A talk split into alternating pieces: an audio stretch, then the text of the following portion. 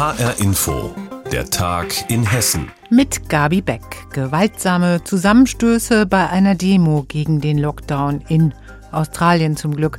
Zwar hat das auf den ersten Blick wenig mit Hessen zu tun, aber es gibt Spuren, die nach Hessen führen, das zumindest hat die britische Zeitung The Guardian jetzt behauptet. Demnach könnte eine Schaltzentrale der internationalen Querdenkerszene in Nordhessen sitzen.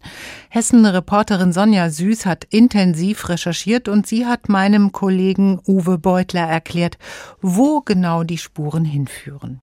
Ja, die Spur führt tatsächlich nach Nordhessen zu den sogenannten Freien Bürgern Kassel und die mobilisieren weltweit über den Messenger-Dienst Telegram. Das ist der Verdacht.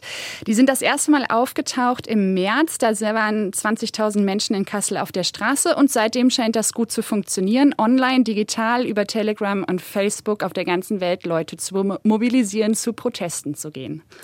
Du hast ja auch beim hessischen Verfassungsschutz nachgehakt. Was sagt der denn? Der Verfassungsschutz hat das auf dem Schirm. Die beobachten das und sagen, sie beobachten es auch aufmerksam, weil es eben diese Mobilisierung in der ganzen Welt gibt. Aber die freien Bürger seien kein Beobachtungsobjekt. Das ist ja nochmal ein besonderer Status beim Verfassungsschutz. Generell wird die gesamte Corona-Leugner-Szene beobachtet, vor allem weil man weiß, dass dort auch Rechtsextreme unterwegs sind. Und die waren zum Beispiel auch im März in Kassel dabei. Was ist denn über diese sogenannten freien Bürger bekannt? Wir wissen tatsächlich nicht viel. Es gibt zwei Personen, die das Gesicht der freien Bürger sind und bisher völlig unbekannt waren und erst im März auftraten. Es kann bezweifelt werden, ob die wirklich hinter dieser ganzen weltweiten Mobilisierung stecken und den sehr professionellen Protesten, die es in Kassel zuletzt gab. Was man sagen kann, ist, dass in Australien zwar sehr stark demonstriert wurde, aber auch in Kassel gab es eine Demonstration am letzten Samstag und die floppte tatsächlich. Da kam kaum jemand. Also ob die freien Bürger hier in ihrer eigenen Stadt noch wirklich mobilisieren können, ist fragwürdig. Freie Bürger Kassel offenbar international in Querdenkerszene aktiv und auf sozialen Netzwerken genauso. Sonja Süß hatte die Informationen für uns. Die hessische Polizei will smarter werden, hört sich ja gut an, aber heißt schlicht, es wird demnächst eine neue App für die Handys der Polizeibeamten geben, mit deren Hilfe sie arbeiten und ermitteln können. Wie das genau funktionieren soll, das hat sich Innenminister Beuth heute in Frankfurt angeschaut und HR-Info-Landtagskorrespondent Andreas Meyer-Feist hat ihn dabei begleitet. Es könnte so einfach sein, ohne Stift, Block und Papier ist es aber oft nicht. Gerade bei den kleinen Zwischenfällen des polizeilichen Alltags, zum Beispiel bei einer ganz ungewöhnlichen Unfallaufnahme. Bis alles aufgeschrieben ist, geht manchmal eine Stunde dahin oder mehr. Das geht mit der speziellen Verkehrsunfall-App der hessischen Polizei in Zukunft schneller, unterstützt von der hessischen Digitalministerin Sinemus.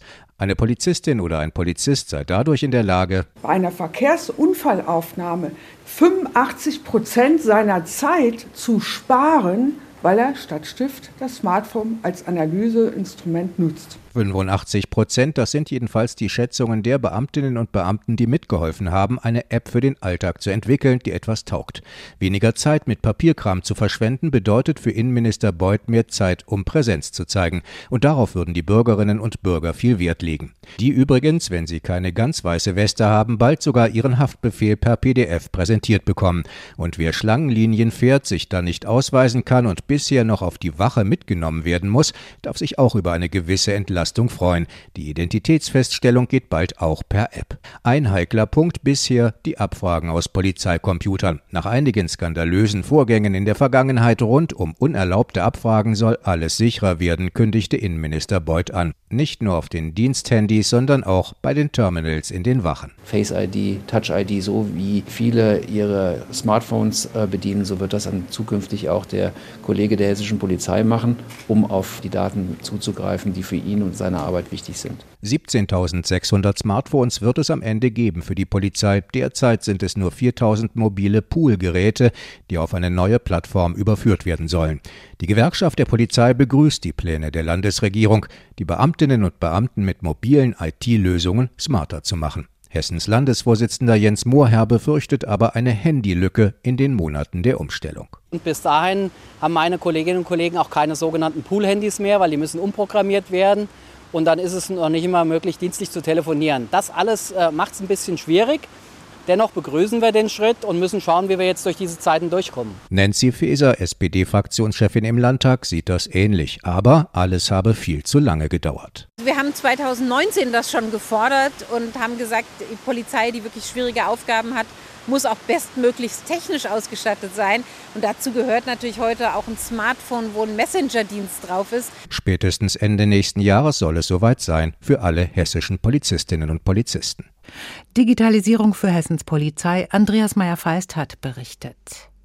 Weniger Ausbildungsplätze und weniger Lehrstellenbewerber als letztes Jahr.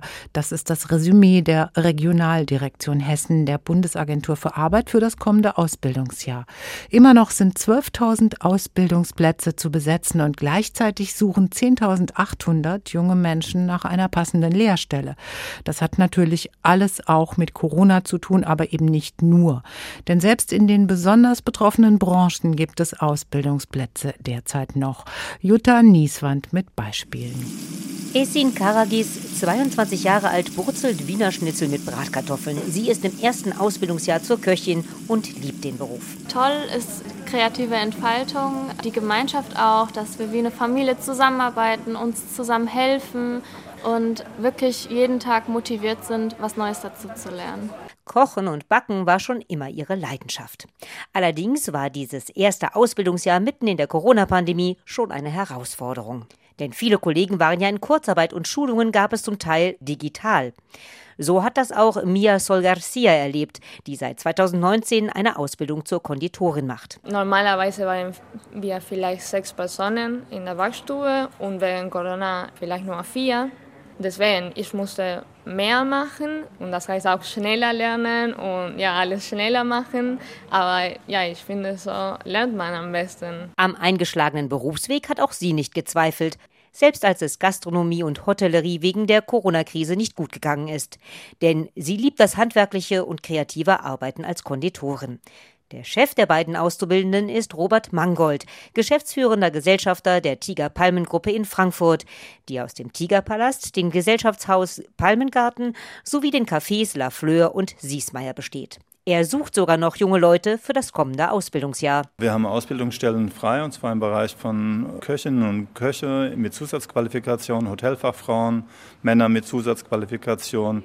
Die Konditoren sind besetzt und natürlich noch Veranstaltungskauf. Männer und Frauen. Tatsächlich hat er auch während der Pandemie weiter Ausbildungsplätze angeboten, denn er setzt darauf, dass Corona auch irgendwann endet. Und er dann die Fachkräfte braucht, die er nun ausbildet. Viele Unternehmer aber waren während der Corona-Krise unsicher, wie lange die Pandemie noch dauert, sagt Frank Martin, Geschäftsführer der Regionaldirektion Hessen der Bundesagentur für Arbeit. Doch das ändert sich gerade. Diese Unsicherheit ist zunehmend zurückgegangen. Unternehmen sind bereit, wieder einzustellen und damit auch wieder Leute längerfristig an sich zu binden und auch Ausbildungsverträge anzubieten. Neben dieser Unsicherheit der Unternehmen spielt auf dem Ausbildungsmarkt auch eine Rolle, so Frank Martin, dass es wegen des demografischen Wandels weniger Schulabgänger und Abgängerinnen gibt und mehr junge Leute sich für ein Studium statt für eine duale Ausbildung entscheiden. Außerdem wollten Corona-bedingt immer weniger junge Leute in die Hotellerie und Gastronomie Unternehmenschef Robert Mangold lässt sich davon nicht abschrecken. Er glaubt trotz allem an die Zukunft seiner Branche. Die Menschen, und das hat die Pandemie gezeigt, die möchten nicht zu Hause immer sitzen in ihren Wohnungen. Die möchten rausgehen, die möchten sich treffen.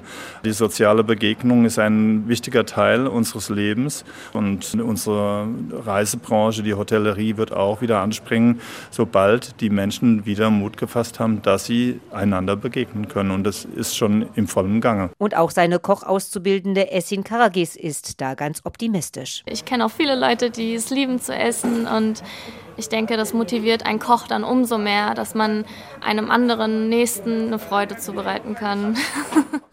Jugendliche auf der Suche nach einer Ausbildung. Gleichzeitig gibt es jede Menge unbesetzte Plätze in Hessen. Jutta Nieswand hat für uns die Situation zusammengefasst. Gestern hatte es der hessische Innenminister erst verkündet. Am 1. August wird es keine Terminvergabe mehr geben in den 28 hessischen Impfzentren, sondern man kann, egal wo man wohnt, einfach dort vorbeischauen zum Impfen. Seit heute gilt das schon im Wiesbadener Impfzentrum. Impfen für alle. Jeder kann kommen ohne Anmeldung, auch Kinder ab 12. Andrea Bonhagen war heute Morgen für uns dort. Wie viele waren denn genau da? Das ist ein ganz trauriges Bild. Da ist niemand da. Heute Morgen habe ich 15 Leute in der Schlange gesehen, ganz verschiedene Menschen, Anzugträger, Schulkinder mit Eltern, Handwerker, alle mit guten Gründen für eine Impfung. Manche brauchten nur noch die zweite Impfung. Andere sind zum Beispiel aus Mainz gekommen, wo eine Impfung für Kinder gerade nicht möglich ist. Manche brauchten auch die Impfung, weil sie noch in Urlaub fahren wollen. Aber wie gesagt, es waren nur sehr wenige, jetzt gähnende Leere. Hatte das Impfzentrum mehr Menschen erwartet?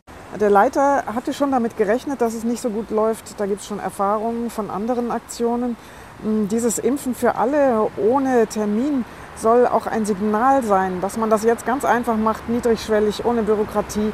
Ab Montag gilt es ja für alle Impfzentren in Hessen und vielleicht muss ich das auch erst rumsprechen. Es gibt die Hoffnung auch, dass es besser wird, wenn die Ferien vorbei sind. Andrea Bonhagen vom Wiesbadener Impfzentrum, wo heute schon jeder kommen kann, der eine Impfung wünscht. Seit 1976 fahren die Eisenbahnfreunde Wetterau zwischen Bad Nauheim und Münzenberg mit ihren Zügen. Und das jetzt endlich auf einer eigenen Strecke. Wie es dem Verein nach der langen Corona-Zwangspause jetzt geht und was es bedeutet, dass der Verein die Gleise jetzt gekauft hat, berichtet Anne-Kathrin Hochstrat. An der alten Dampflok Karl Friedrich schrauben die Vereinsmitglieder gerade eifrig rum. Das Prunkstück muss nämlich auseinandergebaut werden. Deswegen fährt der Verein gerade auch nur mit seiner Diesellok. Aber das jetzt endlich auf den eigenen Gleisen. Denn jahrzehntelang hatten die Eisenbahnfreunde ihre Strecke nur gepachtet, berichtet erster Vorsitzender Stefan John. Aber wenn sie die dann pachten, müssen sie die auch instand halten. Und da wir jedes Jahr zwischen 60.000 und 80.000 Euro investieren, haben wir dann irgendwann gesagt, naja, wir investieren ja jetzt in irgendwas, was jemand anderem gehört. Und dann haben wir in 2011 mit der HLB Frankfurt Kontakt aufgenommen, dass wir eben die Strecke gerne kaufen möchten. Hat sich alles ein bisschen hingezogen bis jetzt und haben wir den Vertrag unterzeichnet. Eine fünfstellige Summe kostet das den Verein. Die laufenden Kosten wie regelmäßige Überprüfungen der Strecke und Sanierungen kommen da noch dazu. Die musste der Verein aber auch schon vorher bezahlen. Das Geld sei da, versichert Kassenwart Manfred Göbel. Aber durch Corona haben besonders im vergangenen Jahr die Einnahmen gefehlt. Es ging an die Substanz, wirklich. Ja. Wir hatten eine eingeschränkte Saison und das zieht automatisch ein sehr, sehr eingeschränktes Portemonnaie nach sich. Ja. Und wir sind also gerade so über die Runden gekommen. Denn die laufenden Kosten, das, das geht ja alles weiter hier. Ja. Ich kann ja nicht einen Strom abbestellen oder sowas. Ja. Anfang Juli gab es dann auch endlich die erste Fahrt dieses Jahr. Diesen Sonntag wird wieder durch die Wetterau gefahren. Jörg Theopold fasst zusammen, wie es ihm und den anderen im Verein dabei geht. Ah, schön. Um es mal mit einem Begriff zusammenzufassen, weil man merkt schon, dass die Leute wirklich froh sind, rauszukommen, dass, dass sie sich freuen auf die Fahrt. Und wir freuen uns natürlich auch, weil natürlich konnten wir die letzten Monate nutzen und hier äh, einiges vorantreiben an der Strecke und an den Fahrzeugen. Aber das machen wir ja nicht, damit es rumsteht, sondern damit wir fahren können. Also insofern, die Motivation ist hoch. Das zeigt sich auch ganz direkt. Die erste der beiden Fahrten am Sonntag war schnell ausgebucht.